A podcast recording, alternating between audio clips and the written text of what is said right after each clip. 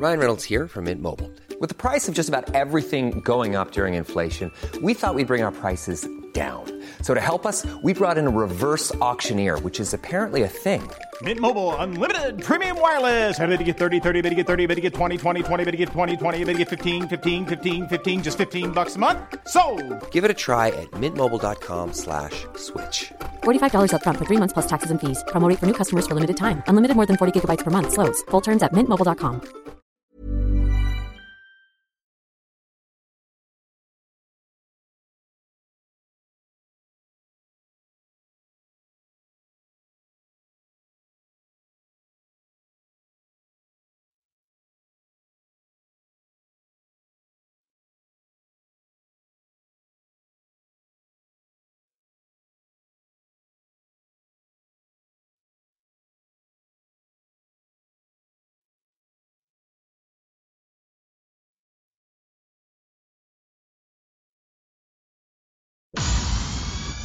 El Heraldo Media Group presenta Periodismo de Emergencia con Arturo Rodríguez, Hiroshi Takahashi y Roberto Aguilar.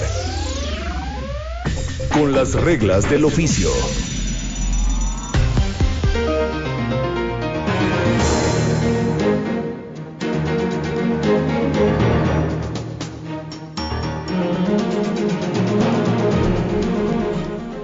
Muy buenos días, bienvenidos a Periodismo de Emergencia. Disculpe estos segundos perdidos, pero me quedé comadreando con los colegas de eh, Informativo de Fin de Semana, que como siempre, pues eh, nos dejan alto el rating. Es un gusto siempre escuchar a Alex Sánchez y a Sofía García, que todavía andan por acá en la redacción de El Heraldo Radio.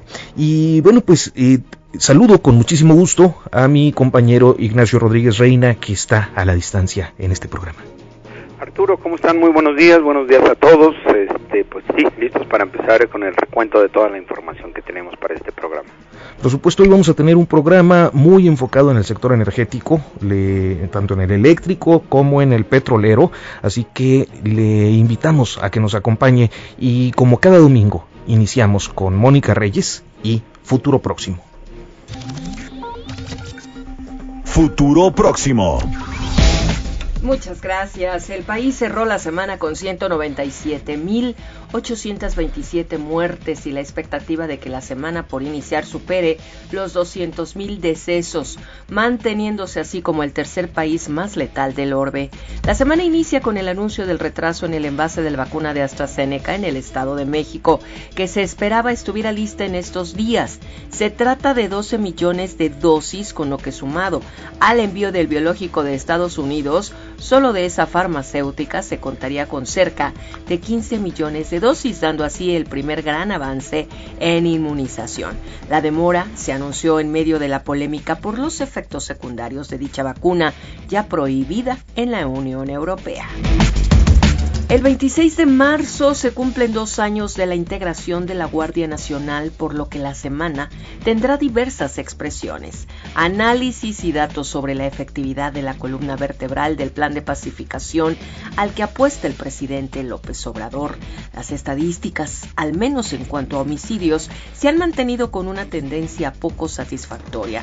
Si bien se desaceleró el crecimiento de casos y hay una disminución significativa en la mayoría de los delitos. En el ámbito político electoral, Morena decidirá en las próximas horas quiénes serán sus candidatos a diputados federales, conforme a lo expuesto en su convocatoria. Este lunes 22 será el día en que se revele la lista de candidatos, con lo que es casi seguro que existan inconformidades internas. La que viene también es una semana intensa en cuanto a los escándalos de corrupción, pues se espera que el próximo viernes ocurra la comparecencia de Rosario Robles Berlanga, quien ha clamado por una negociación, pero que ante la imposibilidad de que ésta se concrete, podría ser ese día el inicio del juicio con la celebración de una audiencia intermedia. El tema con el que cerró la semana pasada abrirá también la que inicia. Se trata del diferendo entre el Poder Ejecutivo y el Poder Judicial respecto a la constitucionalidad de la ley de la industria eléctrica. El presidente López Obrador no ceja en su interés por aprobarla y en eso ha acusado intereses ajenos a la justicia y solicitado investigaciones sobre jueces y personal judicial. Así que, con el tema energético, inicia esta semana.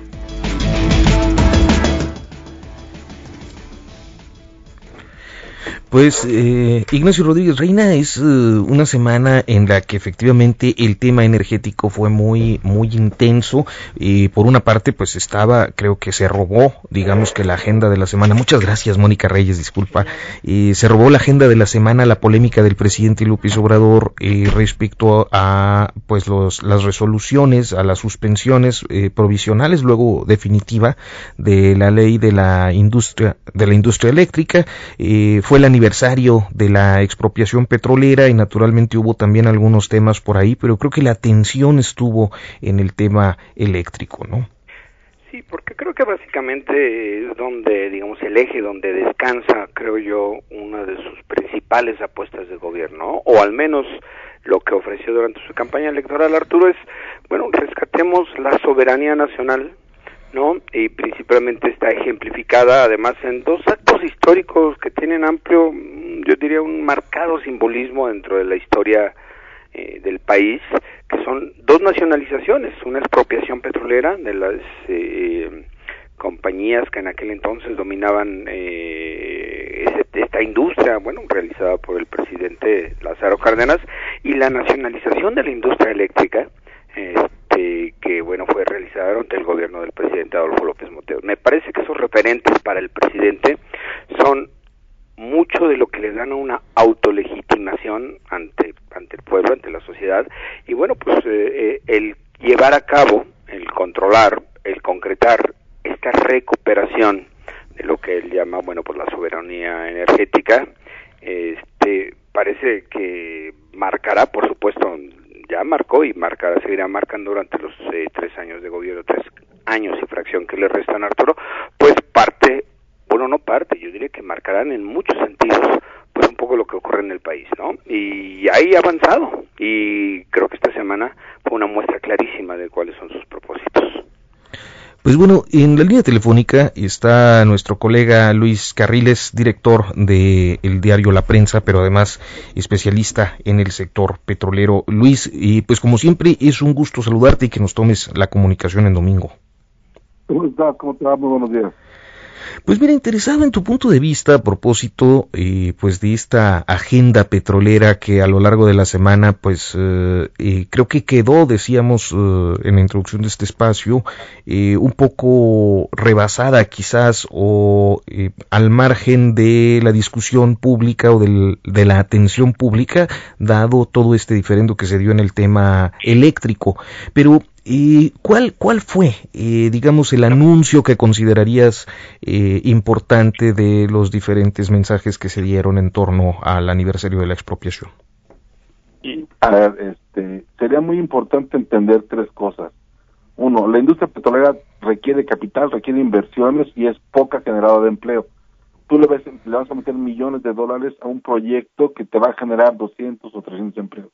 Eso es, eso es muy importante entenderlo porque se anuncia, por ejemplo, Isachi, que, que en realidad fue descubierto en 2017, se anuncian otros dos campos que son de 2013 y 2014, ¿no? O sea, está presumiendo hoy el gobierno descubrimientos que se hicieron en el sexenio anterior, por ejemplo, ¿no? Y que no se les ha hecho nada y que al menos en términos de las cifras de, de las repercusiones que va a tener en las reservas ya están contemplados cuando tú anuncias un yacimiento nuevo o un pozo nuevo, lo tienes que registrar en la Comisión Nacional de Hidrocarburos. Estos pozos están registrados desde el sesión anterior. En muchos casos, lo que le hayas hecho, las modificaciones o las ampliaciones que le hayas hecho, ahí tienen que estar. Esa es una parte. Y la otra, creo que tiene que ver con el pago a proveedores. El gobierno reconoce una deuda con proveedores de 66 mil y pico millones de pesos ¿no? 66 mil millones de pesos. Eh, el asunto es, este es solo, la, solo el, este lo que está facturado, porque muchos de los trabajos que se han hecho en los últimos año y medio, en los últimos dos años, no está facturado, no se dejó, no, lo, no lo puedes facturar y entonces no lo puedes contabilizar como deuda de Pemex. Ese es el asunto. O sea, te están diciendo datos equivocados, eh, erróneos o simplemente que no existen. Estos, los pozos petroleros anunciados ya estaban, ya existían, eh, son inversiones del sexenio anterior y el arreglo con y el adeudo con, con proveedores, bueno, pues no está completo.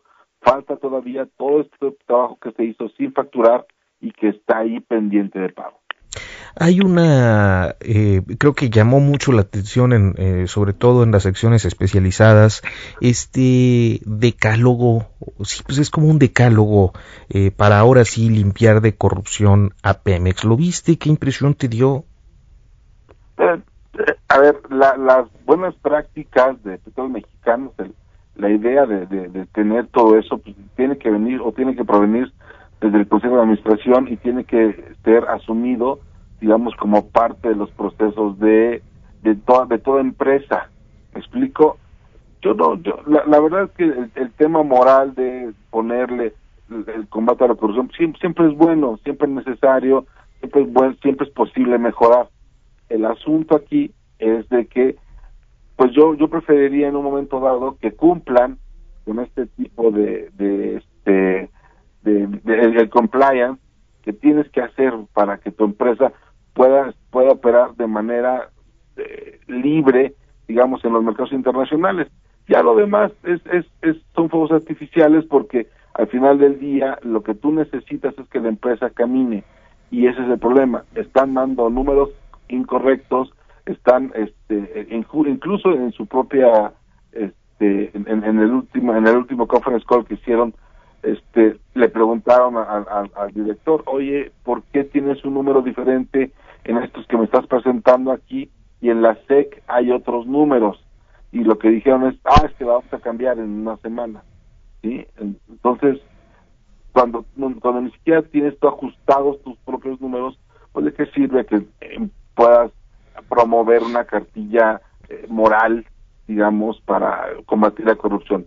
Cumple primero tus procesos internos de evaluación, cumple primero tus procesos internos de este de, el compliance completo, tenlo, tenlo a la mano, ajustate a él y luego vete inventando lo que tú quieras, pero si no cumples lo básico, pues que es tener la información completa, correcta, al, tiempo, pues no, no tiene sentido que, que hagas más, ¿no?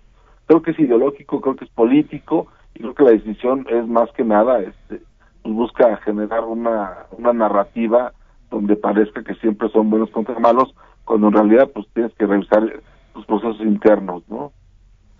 Ya, pues es, y, es eh, interesante estar observando que a final de cuentas todas estas expresiones de la semana son pues en realidad reiteraciones o, o pudiéramos pensar en relanzamientos o, en realidad una engañifa eh, discursiva de, de, tanto el descubrimiento de eh, pozos como la eh, de yacimientos, perdón, o como este asunto de la eh, pues eh, combate a la corrupción. El, combate, el, combate a la corrupción tendría que tendría que iniciar básicamente con, el tema de tener eh, gente que sepa lo que está trabajando en el área en que está haciéndolo. ¿no? Lo que hemos visto es que el director general, Octavio Romero López, está cada vez más aislado eh, de sí mismo, ¿no? Tenemos casos en, en de exploración y producción o en de transformación industrial donde los contratistas simplemente ya no saben si cobrar o no, porque ahí les están les están pidiendo coimas que pueden ser de hasta el 7 o hasta el 10 o hasta el 15% en, en para para solventar el pago, digamos, ¿no? De, ¿quieres que te paguen? Bueno, pues me das a una comisión que puede implicar hasta una cuarta parte de este pago ante eso, ¿qué haces, no? ¿No cobrar? Claro. Este, pues eh, Luis Carriles, yo te agradezco muchísimo como siempre. y quizás el último planteamiento sería, ¿hay algo que festejar con este aniversario de la expropiación? Este, sí, creo que sí hay algo que festejar con esta universidad de, de, la expropiación, que es básicamente el, la ley combustóleo. La ley combustóleo es esta ley de la industria eléctrica que metieron forzadamente al Congreso de la Unión, que, que tuvo la aprobación del Congreso completamente y que básicamente tiene como fin sacar adelante o, más bien este, vender el combustible que produce Pemex en exceso. Hay un dato ahí que es muy importante. Antes de que se, cuando se estaba aprobando la ley, en las primeras, en las primeras horas de la ley, se anunciaba un incremento en los trenes de refinación de Pemex de mayor producción. Se, se anunciaba que se solicitó más bien una internamente un incremento en la producción de que puede, que puede ser de hasta el 35%. Al primer amparo que cae sobre la ley, este, esta orden interna se da marcha atrás y cuando se, anuncia la suspensión definitiva por parte de un juez, por parte del juez segundo en competencia, lo que hace Pemex Transformación Industrial es este literalmente regresar a los niveles que se tenían antes. Si hay algo que festejar sería la independencia de los jueces por encima de, de los de las presiones políticas que buscan ah, resolver con una ley una un, tema que lo que, tiene como beneficiario único a petróleos mexicanos. Ojo la industria eléctrica no está en crisis. Ojo es bien importante entenderlo. Hay gas hay eólicas hay hay, hay hidros. El tema era cómo sacabas o dónde ibas a quemar todo el combustorio que estabas generando en Pemex y que ya no puedes vender en los barcos y que ya no puedes por ley, este, por normatividad ambiental, vender en el extranjero. Hoy este combustorio o lo quemas CFE o lo vuelves a procesar. Y pues no hay inversión para procesarlo. Entonces, bueno, la buena noticia es esa, ¿no? Que estás obligando eh, a que CFE tenga que enfrentar una un, un, un tema este, de petróleo mexicano. Eso creo que es bueno porque pone en blanco y negro de qué lado está realmente la industria, ¿no? Luis Carriles, te agradezco muchísimo. Muy buenos días. Muy buenos días, Y bueno, pues en otro enlace a propósito de este tema, el tema energético, está con nosotros en la línea telefónica eh, mi tocayo, colega, compañero eh, periodista Arturo Solís, que es reportero de la revista Forbes y a quien saludo con muchísimo gusto esta mañana muchísimas gracias.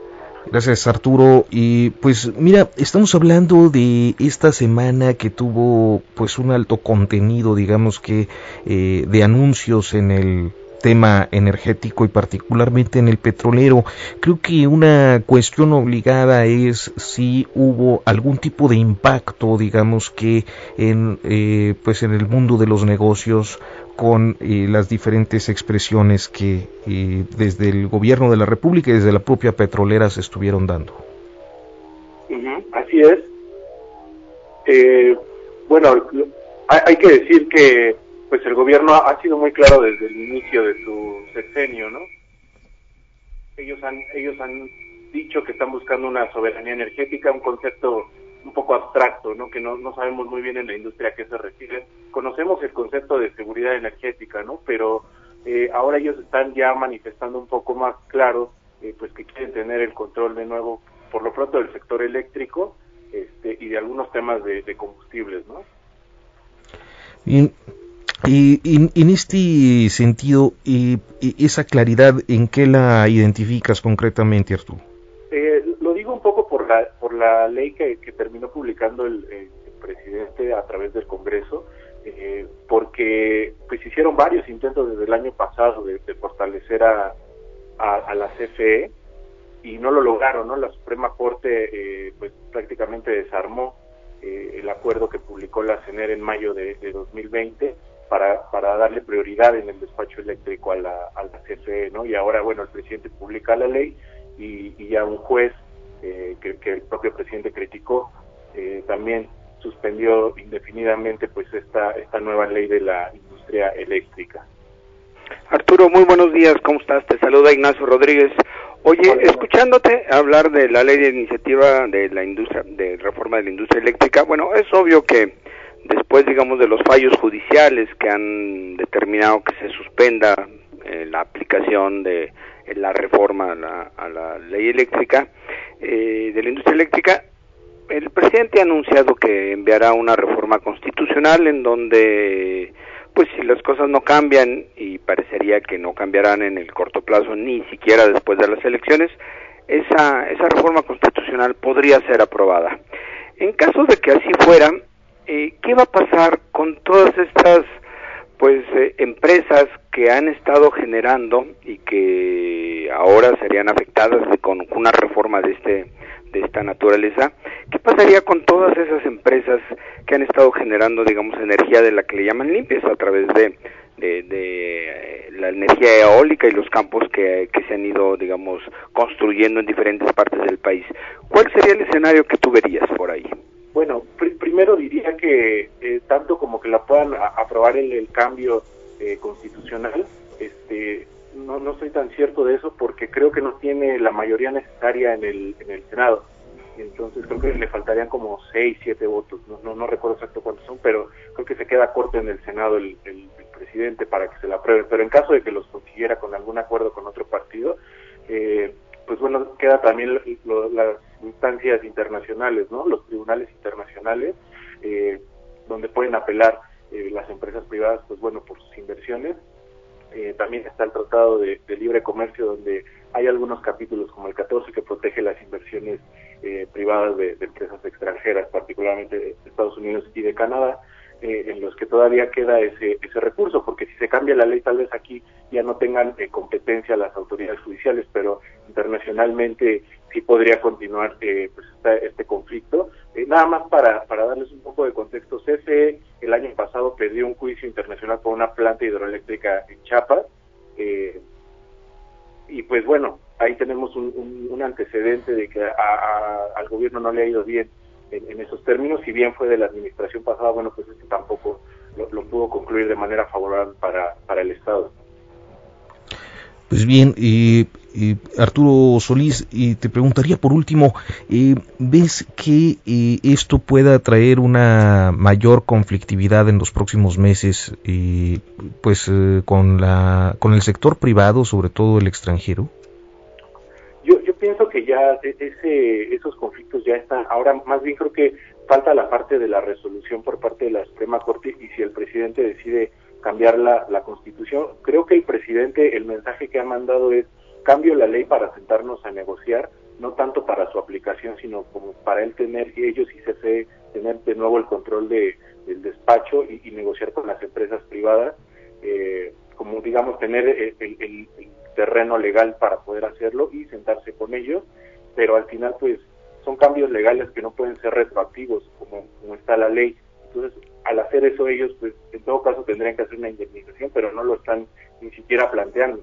Entonces, creo que el, conflicto va a continuar y tendríamos tendríamos que ver qué, resuelve primero la, Suprema Corte, si, si, además de eso los tribunales fallan primero a favor de, las empresas para no llegar a, para no llegar a ese escenario y, de ser así, pues tendremos que esperar también cómo se empieza a resolver ya en un tribunal internacional, por lo pronto en el Tratado de Libre Comercio.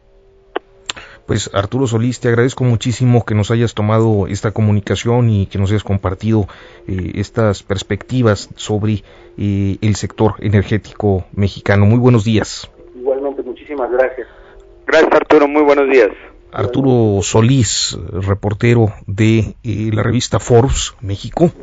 Y pues Ignacio, creo que vamos a estar todavía muy eh, pues inquietos en la discusión pública con el sector energético que eh, pareciera eh, pues entramparse finalmente entre una serie de normas, de disposiciones, de principios constitucionales, de planes de gobierno que pues pudieran prolongar de manera muy compleja o, los procesos en los próximos años.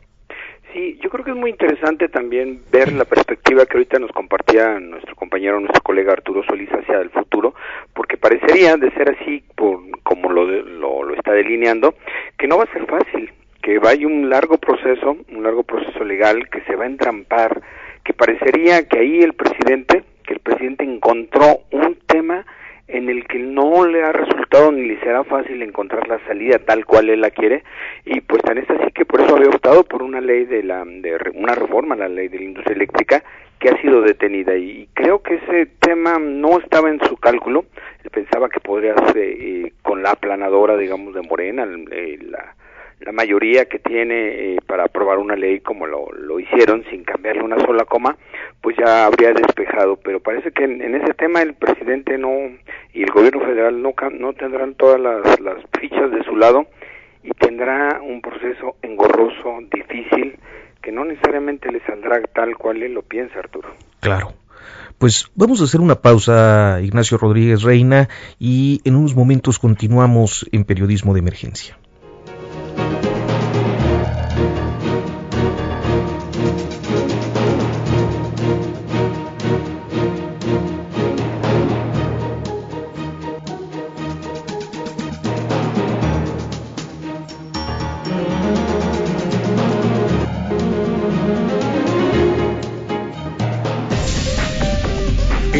Momento continuamos. Periodismo de emergencia.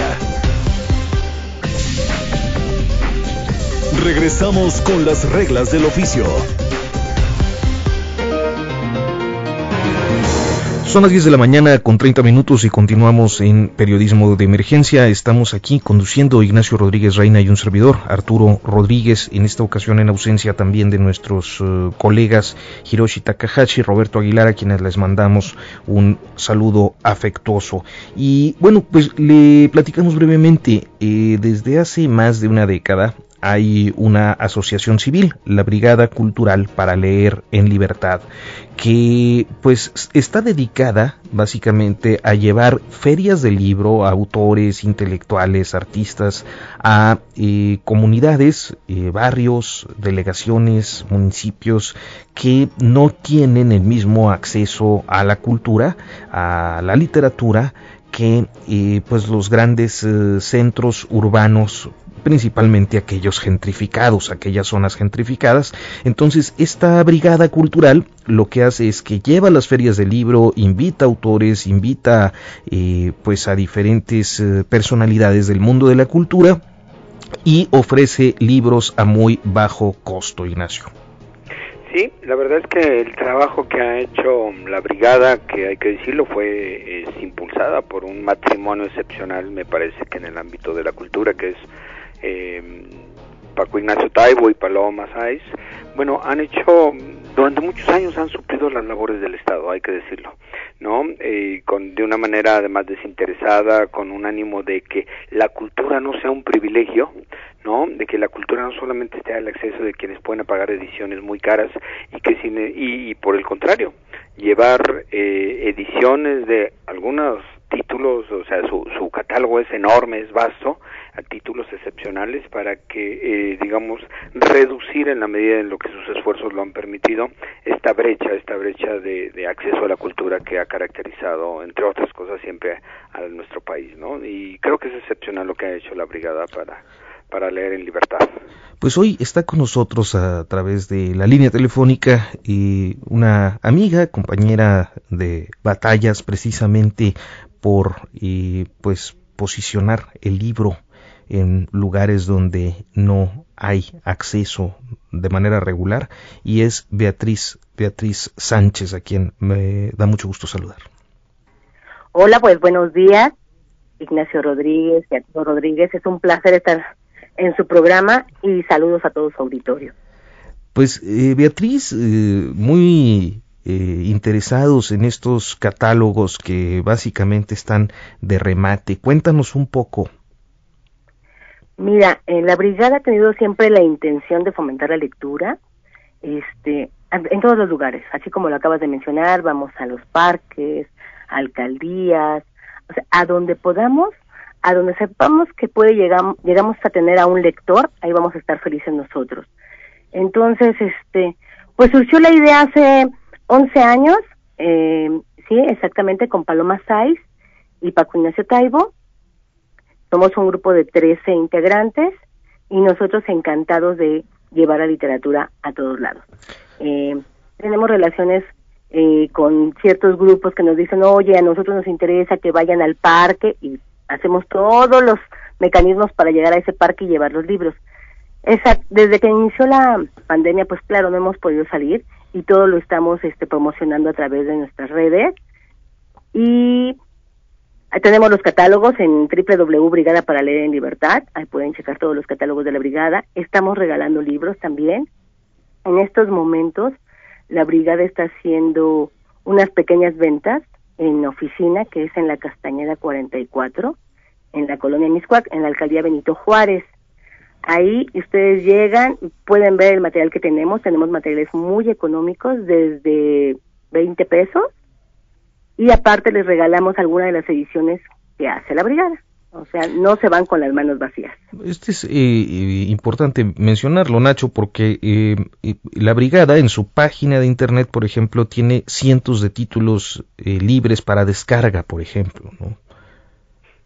Sí, yo creo que en verdad yo diría que el esfuerzo que han hecho este colectivo, que hay que decirlo es un colectivo y me parece que además hay que subrayarlo, en la cultura, en el ámbito de la cultura muchas veces eh, los mejores proyectos surgen de estas ideas colectivas, porque hay un ánimo de compartir, un ánimo de acercar a la otra gente, digamos, ya sea en expresiones teatrales, eh, de artes plásticas, en este caso pues la literatura, y, y bueno, pues me parece maravilloso que, que estemos así, y bueno Beatriz, pero la pandemia les ha pegado, hay que decirlo.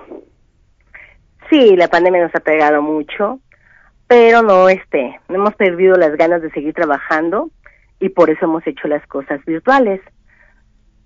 Nos pueden buscar, te digo, en la página de la brigada, www brigadaparalenlibertad.com o en nuestra página de Facebook, Instagram, Twitter. Cuéntanos, ahorita estaban teniendo alguna iniciativa en particular justamente para poder en estas condiciones de restricción de movilidad que tenemos, justamente no detener sus actividades. ¿Qué es lo que están haciendo en estos momentos, Beatriz? Estamos haciendo unas ventas presenciales en, la oficina de la brigada que está en la Castañeda 44 en la colonia Miscuac. Ahí estamos ahorita. Eh, van a encontrar todos los libros que tiene la brigada en su catálogo. Están todos los libros ahí. Y aparte, este, hemos manejado descuentos, ¿no? Porque sí, como nos pega mucho la, este, la pandemia ahorita y la gente casi no sale, nada más es lo único que podemos hacer y por ventas en Internet. Entonces ahí los esperamos a todos que nos acompañen en la Castañeda 44, en la colonia Miscuac. Pues muchísimas gracias. ¿Hay alguna forma de ver el catálogo a distancia para ya nada más llegar a saber sobre qué va uno? Sí, este, ustedes entran a la página de la brigada, en, entran a la página, buscan la parte de libros y ahí dice catálogo. Y ahí en catálogo ustedes este, ven todo el material que tenemos. Este, ¿Nos puedes repetir los horarios, eh, Beatriz? Eh, vamos a estar, estamos en la venta jueves, viernes y sábado. Vamos a estar de 12 del día a 5 de la tarde. Pues bastante cómodo para el fin de semana y Beatriz Sánchez, yo te agradezco muchísimo que nos hayas permitido compartir esta información eh, y pues hablar un poco sobre lo que hace y está haciendo la Brigada para Leer en Libertad. No, pues muchísimas gracias a Arturo y también a Ignacio por invitarnos aquí a Periodismo de Emergencia. Gracias a ti, Beatriz. Hasta pronto. Hasta pronto. Muchísimas gracias. Gracias, Beatriz. Muy buenos días. Ignacio Rodríguez Reina, pues se, eh, nos viene una semana muy intensa con el asunto de Rosario Robles. El viernes será, está programada la próxima audiencia que pues se ha venido suspendiendo, aplazando con estos intentos de negociación eh, y además eh, colocándonos pues prácticamente en el preámbulo del proceso electoral.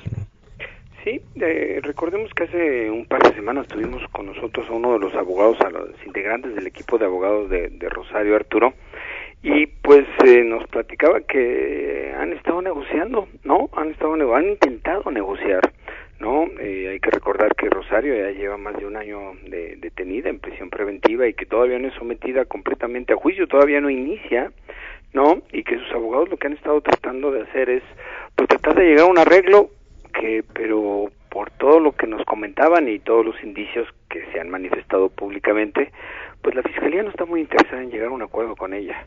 Así es que eh, parecería que más bien la intención es que este juicio arranque justo justo y como lo habíamos comentado en otras ocasiones, o se empalme, digamos, corra de manera paralela a los procesos electorales.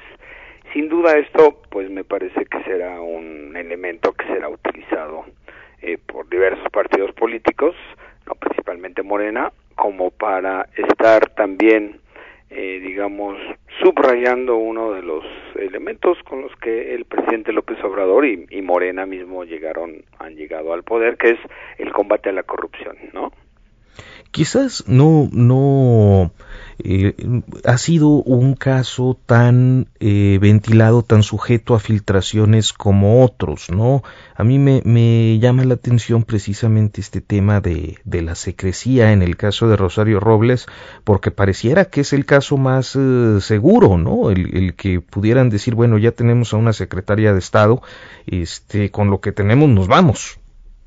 Sí, yo creo que sí, Rosario ha sido, digamos, el caso de Rosario Robles ha sido utilizado, me parece, de, de una manera, mm, digamos, también como una propaganda, yo diría incluso legítima, no, no hay nada que lo prohíba hacer, pero, pero recordemos que también el, el caso de Rosario es está acusada por omisión por, por omisión en el ejercicio de sus funciones.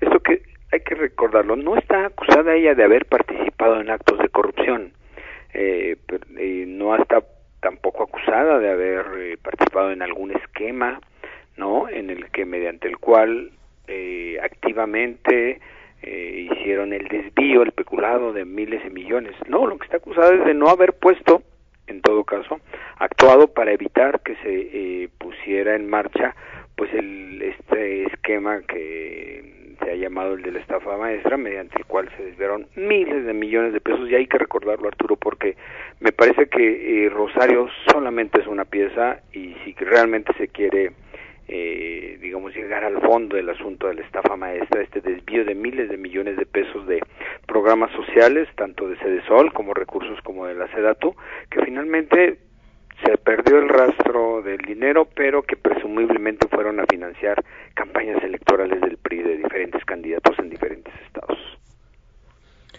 Pues sí, es eh, y, y, y, luego está el pasado, ¿no? Este pasado que une a la actual administración con con Rosario Robles en pues una de las uno de los episodios más tensos, más complicados para López Obrador en su trayectoria política, que ha tenido muchos. Sí, y yo creo que ahí hay un componente personal en el que obviamente hay que recordar que Rosario fue, digamos, de alguna manera protagonista de este escándalo de los videos que mostró Carlos Ahumada, con quien ella tenía una relación personal, pero esos videos fueron de demoledores, demoledores porque mostraban justamente a René Bejarano, eh, que en ese entonces había sido secretario particular de López Obrador, y a Carlos Sima, uno de sus operadores políticos de preferidos y en ese entonces también esposo de pues una actual la actual mano digamos la actual eh, figura eh, femenina yo diría la más cercana al presidente López Obrador que es la jefa de gobierno Claudia Sheinbaum. Y desde entonces ha habido verdaderamente una historia, una historia incluso político personal ahí entre el presidente López Obrador y Rosario Robles.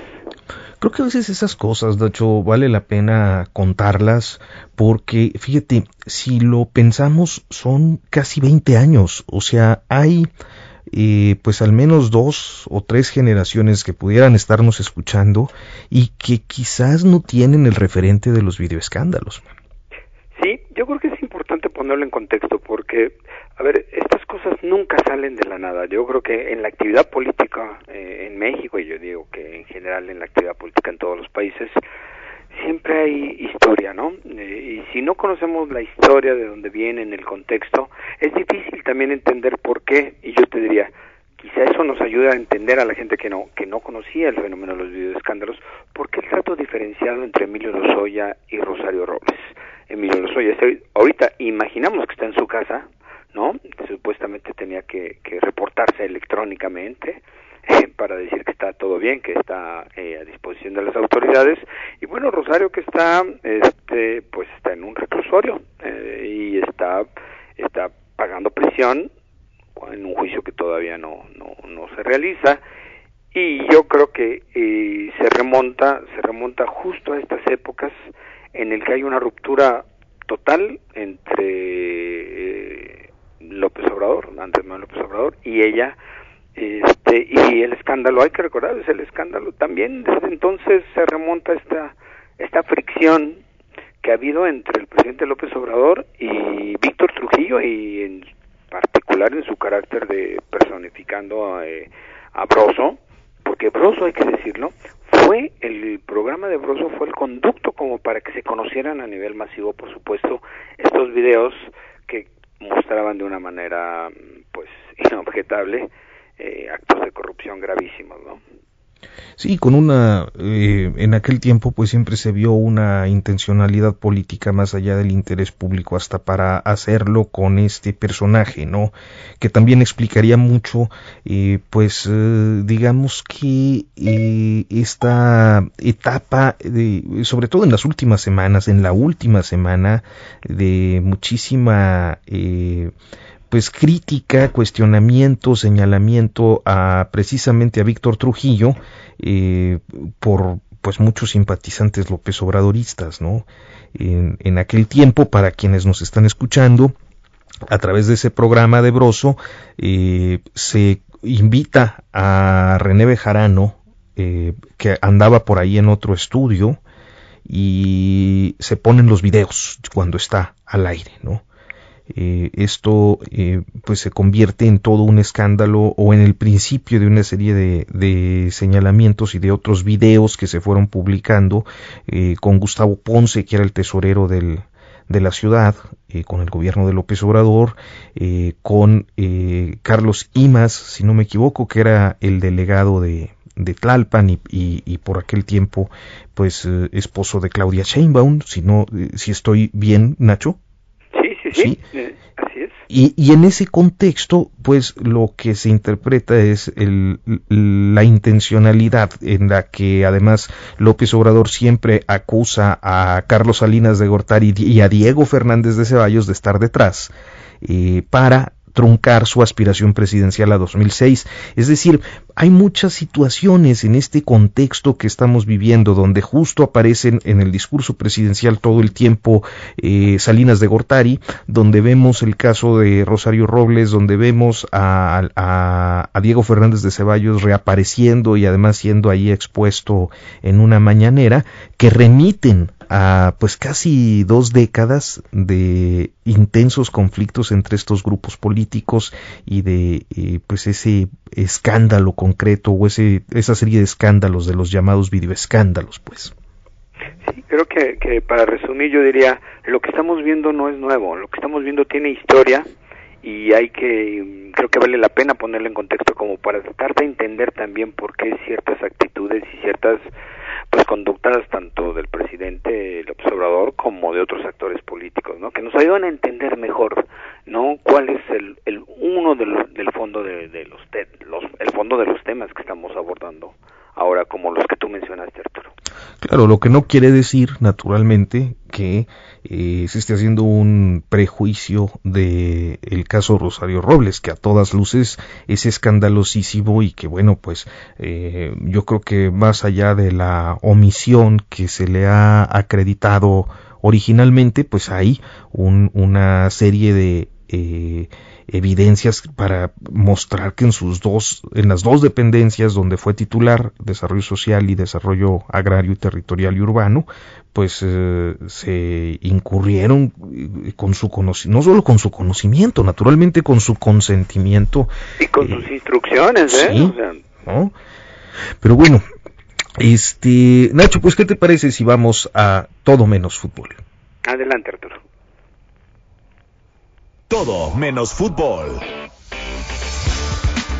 Una de las polémicas intensas de estos tiempos, eh, Ignacio Rodríguez Reina, tiene que ver con los turnos de vacunación. Es decir, eh, desde que se anunció el plan de vacunación contra el COVID-19, pues hubo críticas a que se hiciera eh, primero con los adultos mayores o en determinadas regiones eh, privilegiando, eh, creo que zonas rurales por encima de urbanas, en fin, se ha prestado a muchísimas polémicas y creo que la polémica más reciente tiene que ver con la vacunación de los seleccionados olímpicos mexicanos que van a, a Tokio 20 más 21, digamos. Eh, este eh, momento de eh, olímpico tuvo que aplazarse para este año. Y bueno pues los deportistas se convirtieron también en recipiendarios de del esquema de vacunación algo que ha incomodado pues algunos sectores de la de la sociedad Así es, Arturo, y, y, bueno, justo para esto, para esto habíamos pedido a nuestra compañera Katia López, también integrante ahí de la redacción de Heraldo, que nos platicara un poco porque ella es una especialista. Además, es eh, hay que decirlo que Katia es una de las periodistas que cubren deporte amateur, particularmente, pues más conocedoras y seguro ella nos va a contar exactamente cómo están cómo están las cosas, Arturo. Sí. Este sí, algo pasó con la comunicación, pero tenemos eh, eh, una posición que nos dio Ana Gabriela Guevara respecto a este tema. A ver. ¿Cómo, ¿Cómo explicar por qué es que el deporte mexicano necesitaba ser grupo prioritario? Pues yo creo que es muy, que es muy simple. Representar el país y el, el reto que implica el, dar resultados y poder llegar en condiciones físicas plenas a unos Juegos Olímpicos, pues es, es una suficiente justificación. Por supuesto entendemos la, la dinámica en la que ha vivido pues toda la humanidad, no solamente nuestro país, en una demanda de vacunas y de, pues añorar ¿no? el, regreso de una normalidad que pues de repente se ve cercana y de repente vemos lagunas de tiempo que pareciera que no, pero el, ese sentimiento pues debe entender la importancia de representar al país y que la, la mayor herramienta de, de un atleta pues es la parte física. Yo creo que sería mucho más lamentable el llegar a la justa y, no haberlo hecho y perder la oportunidad de tener resultados o tener perder la oportunidad de, participar por un lamentable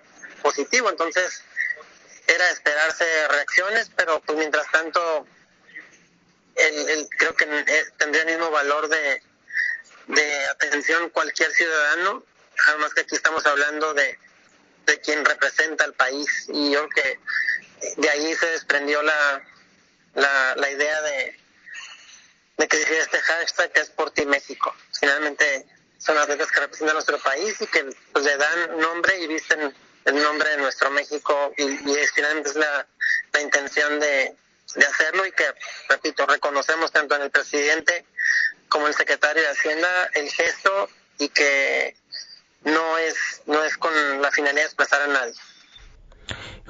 Pues son, son, eh, es, yo creo que más o menos entendible, pero no es mi opinión, Nacho, este, que pues, si estos jóvenes van a ir a, a viajar a, a Tokio, a un, los Juegos Olímpicos, pues tengan que ir eh, representando al país, pues tengan que ir protegidos, ¿no?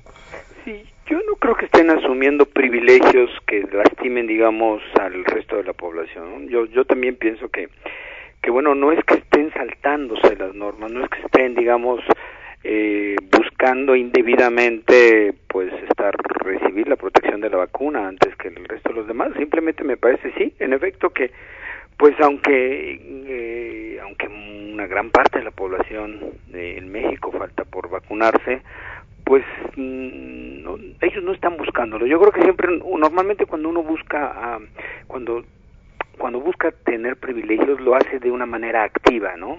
Saltándote, burlando, buscando influencias. Hemos visto pues a doctores que no deben haberla recibido porque son trabajadores administrativos y se buscan ahí que el, el amigo del director o el director de algún hospital. Es decir, hemos visto casos en el que hay una intención activa de burlar, ¿no? De, de y de recibir un, un beneficio que no tendría por qué. En este caso me parece que los deportistas no lo han hecho ¿no? Que están haciendo su trabajo de por sí. Me, creo que estos Juegos Olímpicos van a ser muy particulares, muy especiales, ¿no? En una situación en la que todavía el mundo estaba esperando la, tercera ola, por desgracia, de, de, del virus en, pues prácticamente en todo el planeta y, no veo que ellos estén abusando ni obteniendo ningún privilegio. No me parece natural que busquen protegerse y que busquen pues tratar eh, tener la, vacuna antes de participar en unas reuniones donde pues va a haber una concentración de personas que están participando. Pues sí, eh, y bueno, ya un, comentario final, nos queda un minuto. Creo que valdría la pena mencionar que había una amplia expectativa, pues esta semana eh, podría contar el país casi con 15 millones de dosis de AstraZeneca, lo mencionábamos en el futuro próximo al iniciar este espacio, Nacho, eh, cómo se canceló esa posibilidad, eh, por lo pronto aplazando el envase de 12 millones de dosis para un mes y yo creo que aunque lo que dicen es que tiene que ver con una falta de insumos, me parece que es muy coincidente con el tema que pues ha alarmado desde Europa y, pues eh, las reacciones de esta vacuna. Pero bueno, ya nos vamos. Eh, Ignacio Rodríguez Reina, muy buenos días y muy buenos días a nuestro auditorio. Arturo, muy buenos días. Buenos días para hoy. Buen domingo. Hasta pronto.